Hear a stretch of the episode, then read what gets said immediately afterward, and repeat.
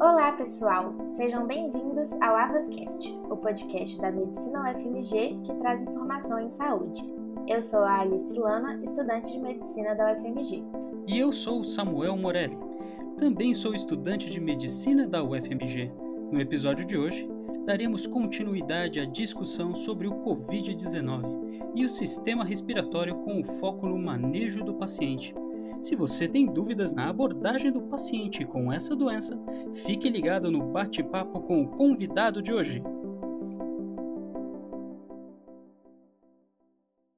Nosso convidado de hoje é um conhecido aqui do Avascast, o professor Ricardo Amorim. Seja bem-vindo de volta, professor. Seja bem-vindo, professor. Muito obrigado, Samuel, Alice e a todos pela oportunidade.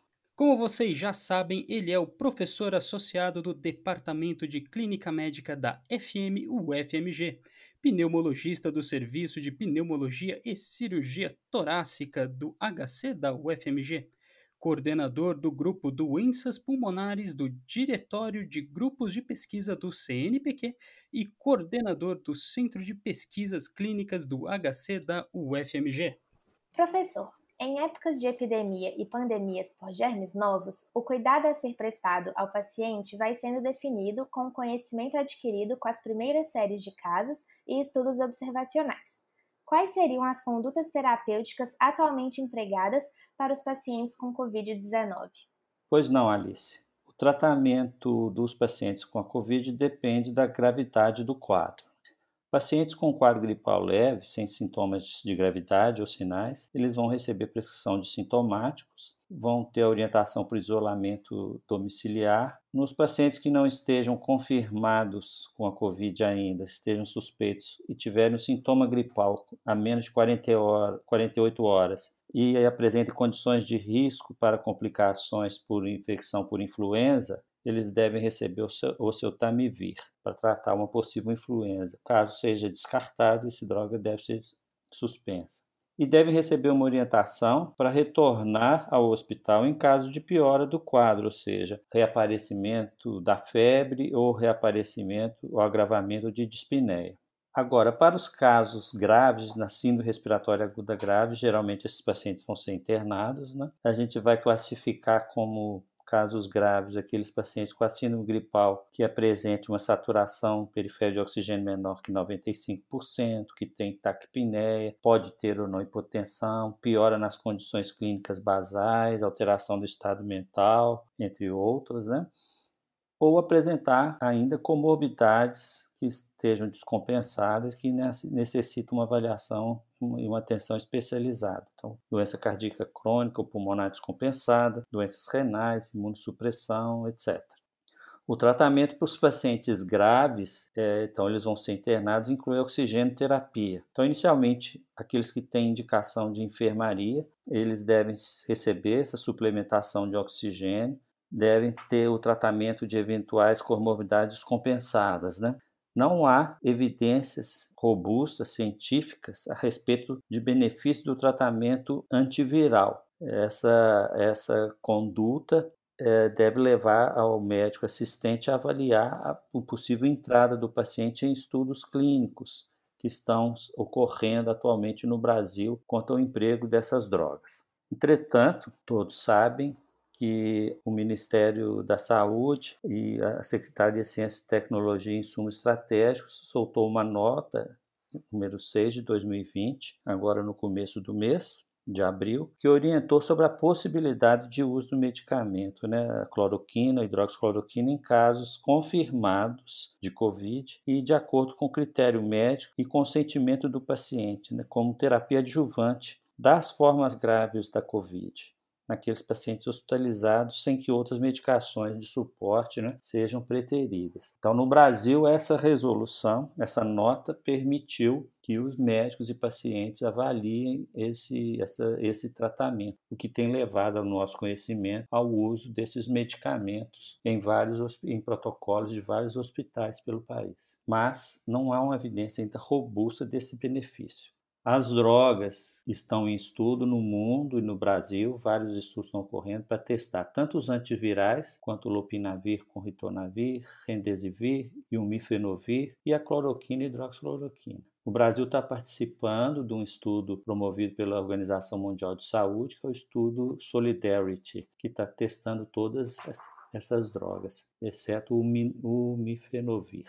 Então, esse protocolo não é de drogas específicas para o vírus, ainda está dependendo de protocolos especiais em alguns hospitais. Muitos hospitais também não estão usando por falta de evidência então definitiva a respeito do benefício. Um cuidado geral importante dizer que não se deve administrar rotineiramente corticosteroides, orais ou venosos, mas eles podem ser usados quando a presença de uma comorbidade, como asma, por exemplo, que o paciente pode estar em crise asmática, com sibilos, broncoespasmo significativo, em algumas situações de choque na UTI sim, desconforto respiratório agudo.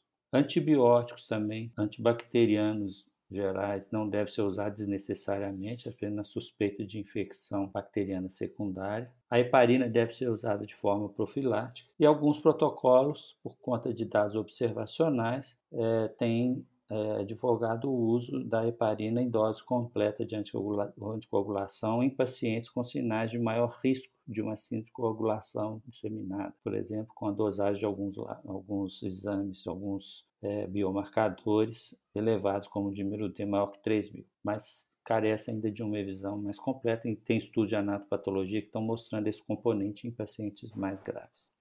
Então, professor, os meios de comunicação, eles alertam a gente para um grande problema que seria a falta de respiradores nos hospitais. Né? Então, nesse contexto, qual paciente vai precisar de ventilação mecânica? É todo mundo que precisa? Existe algum protocolo para usar esses respiradores? Pois não, Samuel. Olha, é, esse é um grande problema em casos de doenças agudas ou endemias, em grande número de pessoas, né? falta de equipamentos para o seu tratamento. De fato, este é um problema mundial, mas felizmente não são todos os pacientes que vão precisar de respiradores, ou que a gente chamaria de ventiladores mecânicos. Uma porcentagem de 4%, 5% no máximo dos pacientes com a Covid que vão precisar desse tipo de assistência ventilatória. As indicações formais de ventilação mecânica incluem a persistência de uma baixa oxigenação, uma saturação de oxigênio periférico menor que 90%, após o uso de oxigênio por máscara facial a 6 litros por minuto. Né? O alvo desse tratamento é manter uma saturação maior que 90% até 95%. É indicação também o rebaixamento do nível de consciência do paciente, uma vez que uh, existem pacientes que têm saturação baixa, mas estão mantendo o nível de consciência adequado, a função cerebral esteja ainda adequada, e esse é um paciente que às vezes vai responder sem intubação e ventilação mecânica. Pacientes com choque também têm a indicação de, de a instalação da ventilação mecânica invasiva. Felizmente, não são todos os pacientes que vão precisar da ventilação mecânica invasiva. A maioria dos pacientes vai ficar e vai responder bem ao tratamento com oxigenoterapia. O paciente que necessita ventilação mecânica, ele vai ser submetido a um protocolo específico para o tratamento da insuficiência respiratória, o que já é bastante conhecido e comum nas unidades de terapia intensiva. É importante enfatizar aqui que não se deve realizar intubação precoce. A intubação deve ser feita no momento oportuno, em que há o desenvolvimento dos critérios que eu disse há pouco. Porque muitos pacientes com Covid podem ter uma hipoxemia significativa, entretanto, não estarem apresentando o rebaixamento do nível de consciência nem um desconforto respiratório significativo. Então, esses pacientes eles podem ter uma chance boa de melhorar sem a, o uso desta intervenção.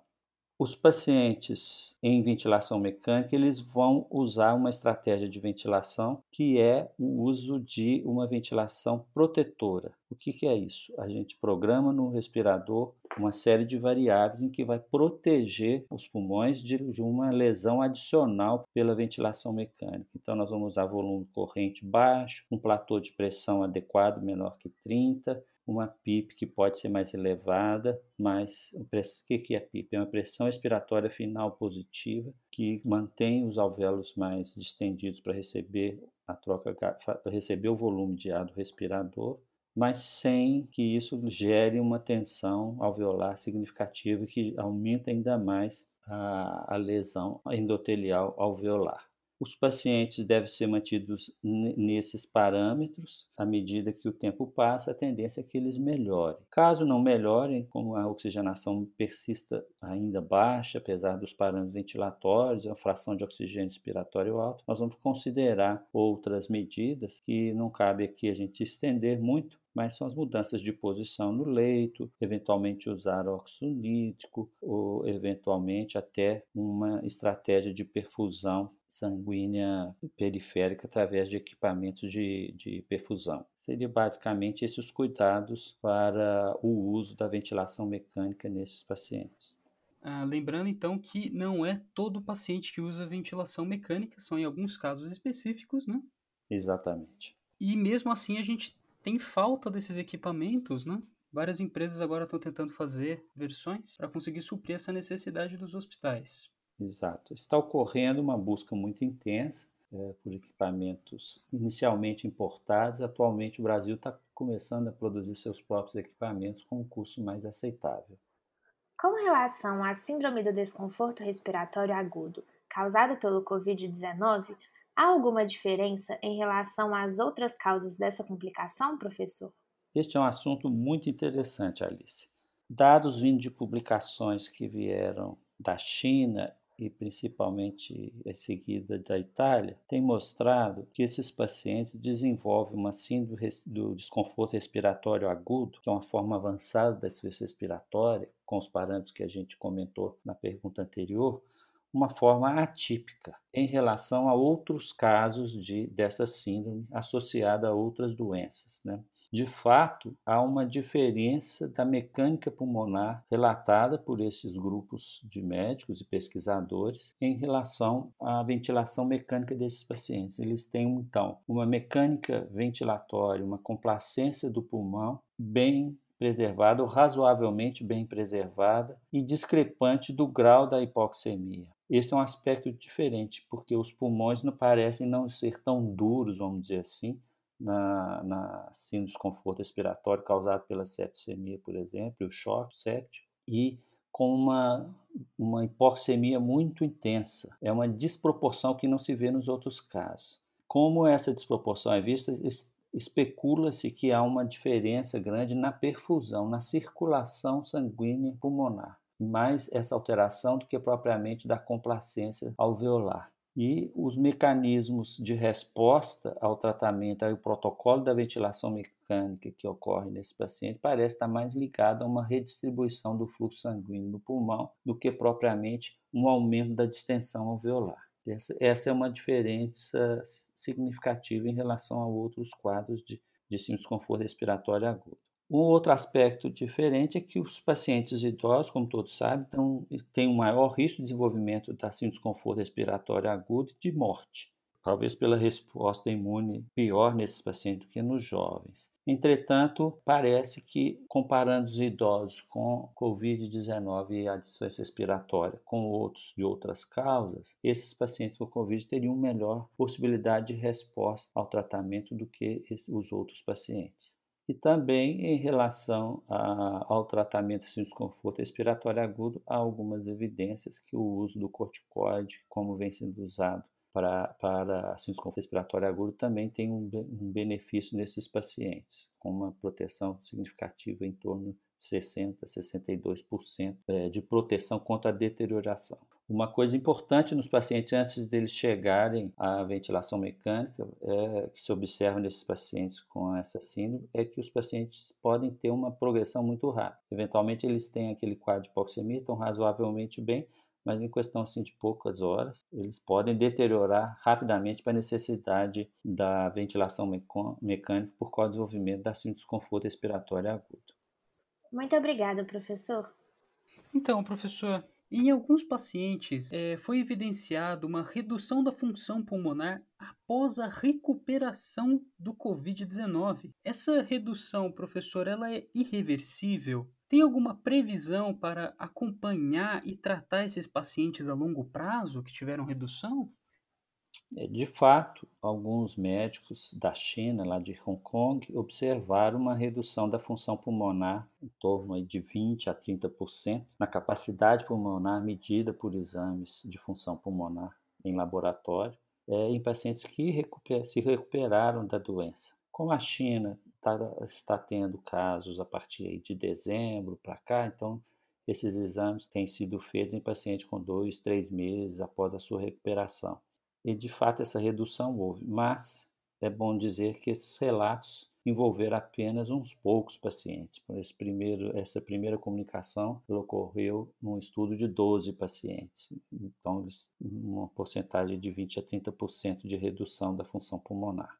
É, pacientes com síndrome de desconforto respiratório agudo, eles devem ser observados aí no período de um ano com a função pulmonar, com retornos não muito frequentes, porque a, a, função pulmonar ela vai melhorar progressivamente, é o que a gente vê nos outros casos. Agora, nós não temos tempo suficiente para afirmar se essa redução observada nesses primeiros relatos, se ela será ou não reversível. Nós vamos precisar de mais tempo e de mais estudos a esse respeito. Nossa, então, se uma pessoa pegar uma forma, uh, por exemplo, grave do Covid, mesmo depois ela ser curada, ela tem que ficar talvez um ano aí em acompanhando a função pulmonar dela, né? É, o paciente que desenvolve ciência respiratória aguda, que o leve ao respirador, ao ventilador mecânico, que tenham desenvolvido assim desconforto respiratório são pacientes que na, na realidade, né, na prática médica diária, eles vão ter um acompanhamento médico em seguida. Nada que o vá tornar independente dessa avaliação, mas ele vai ter o seu médico e vai avaliando a sua recuperação ao longo do tempo é um cuidado, vamos dizer assim, que deve ser dispensado às pacientes que se recuperam da síndrome de desconforto respiratório agudo. De forma que esses achados, dois, três meses de redução da função pulmonar ainda, pode ser observado em função da recuperação pulmonar, da absorção do processo inflamatório pode demandar mais tempo. E com isso, aparecer nos testes pulmonar como uma, uma sequela, vamos dizer assim. Mas, na verdade, a gente precisa de mais tempo para definir se ficou sequela ou não. O que a gente vê na prática nas outras causas, nos outros pacientes com outras causas da desconforto, a maioria deles se recupera ao período de um ano, inclusive na função pulmonar. Sim, sim, entendi agora. Obrigado, professor. Ok. Bom, estamos terminando mais um episódio do Avascast. Agradecemos novamente ao professor Ricardo Amorim pela excelente conversa. Eu que agradeço a oportunidade e vamos estudando essa doença, atendendo os pacientes, entendendo melhor a doença para prover aos pacientes um melhor tratamento. Claro. E muito obrigada aos nossos ouvintes pelo tempo e audiência. Espero que vocês tenham aproveitado esse Avascast e até a próxima. Muito obrigado pela presença, professor. Eu que agradeço, Samuel. Avascast, o podcast que pensa na saúde. Esse episódio foi produzido pelo Avas 21, um projeto da Faculdade de Medicina da UFMG e foi coordenado pela professora Rosália Moraes Torres. Apresentado por mim, Samuel Morelli e Alice Lana, com o convidado especial professor Ricardo Amorim. Teve a colaboração de Carla Scarmigliati e Gilberto Boaventura do Centro de Comunicação Social da Faculdade de Medicina. Foi editado por Gustavo Monteiro e também contou com a colaboração dos acadêmicos Álvaro Luca, Helena Raquel, Hugo Couto, Isadora Ventura, Laura Parreiras e Samuel Rosa.